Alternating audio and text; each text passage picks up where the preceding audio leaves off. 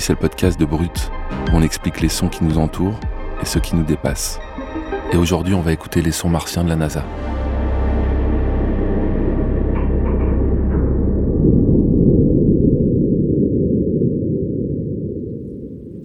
Tout a d'abord commencé dans les campagnes de notre bonne vieille planète Terre.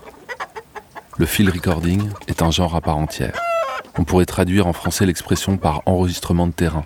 C'est en théorie tout ce qui n'est pas enregistré en studio, mais en plein air, micro à la main, enregistreur numérique en bandoulière, casque sur les oreilles.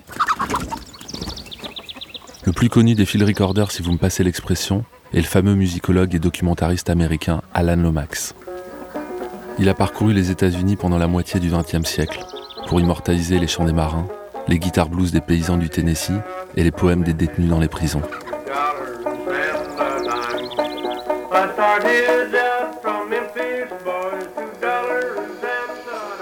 Avant de poursuivre ses aventures jusqu'aux Caraïbes, en Europe et même en Russie ou au Maroc.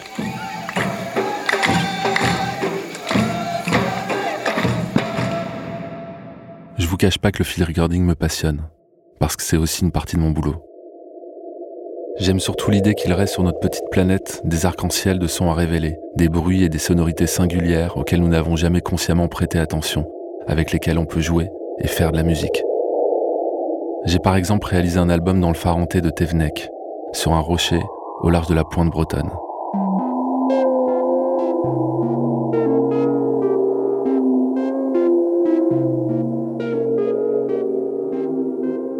J'ai équipé d'une quinzaine de micros le bateau de Thomas Ruyant pour le vent des globes. Et j'ai aussi enregistré pendant six semaines en immersion totale dans un village inuit au Groenland.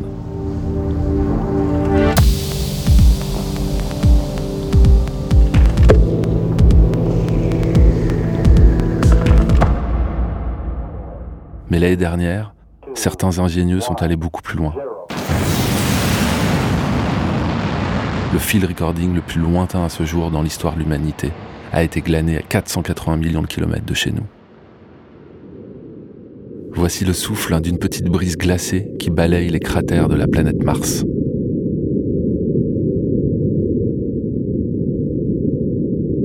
Après ce premier enregistrement historique du 19 février 2021, la NASA a mis en ligne une playlist complète de tous ces enregistrements martiens, où l'on entend surtout le robot de la NASA.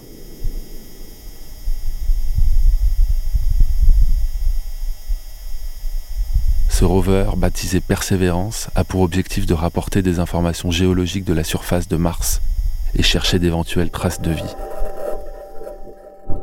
On l'entend ainsi rouler sur la planète rouge avec ses six roues tout-terrain.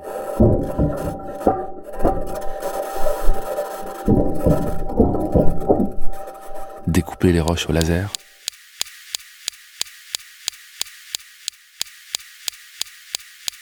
Et suivre les décollages et atterrissages du drone qui l'accompagne. Tout cela est enregistré par deux microphones, le premier sur le châssis du robot, le second sur la caméra principale. Ces sons en mono, même pas en stéréo, peuvent paraître un peu désuets quand on clique dessus dans la playlist de la NASA depuis son canapé. Mais tous les petits frottements qu'on entend ici, et la façon dont la pierre craque quand le laser la découpe, ont pourtant bien renseigné les ingénieurs sur la densité des roches et la composition de la poussière martienne. Ces enregistrements sont en soi de véritables trésors, puisque la NASA doutait même du fait qu'on puisse simplement entendre quoi que ce soit sur Mars.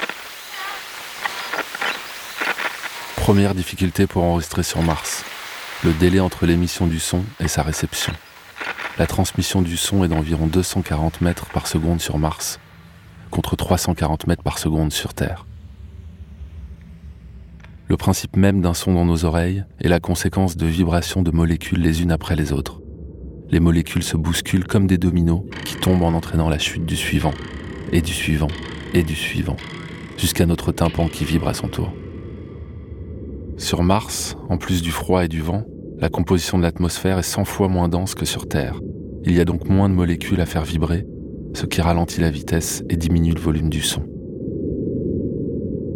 Second problème à gérer pour enregistrer sur Mars. L'atmosphère est composée à 96% de CO2 et le dioxyde de carbone ne conduit pas les fréquences hautes. Le son sur Mars est donc globalement étouffé.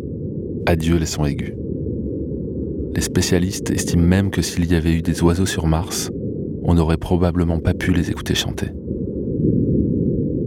Mais ça veut peut-être dire aussi qu'on est loin d'avoir entendu toutes les fréquences sonores de la planète rouge. Et depuis qu'on a découvert une porte sur Mars en 2022, on peut commencer à imaginer qu'il n'y a pas que les oiseaux qui pourraient chanter là-bas.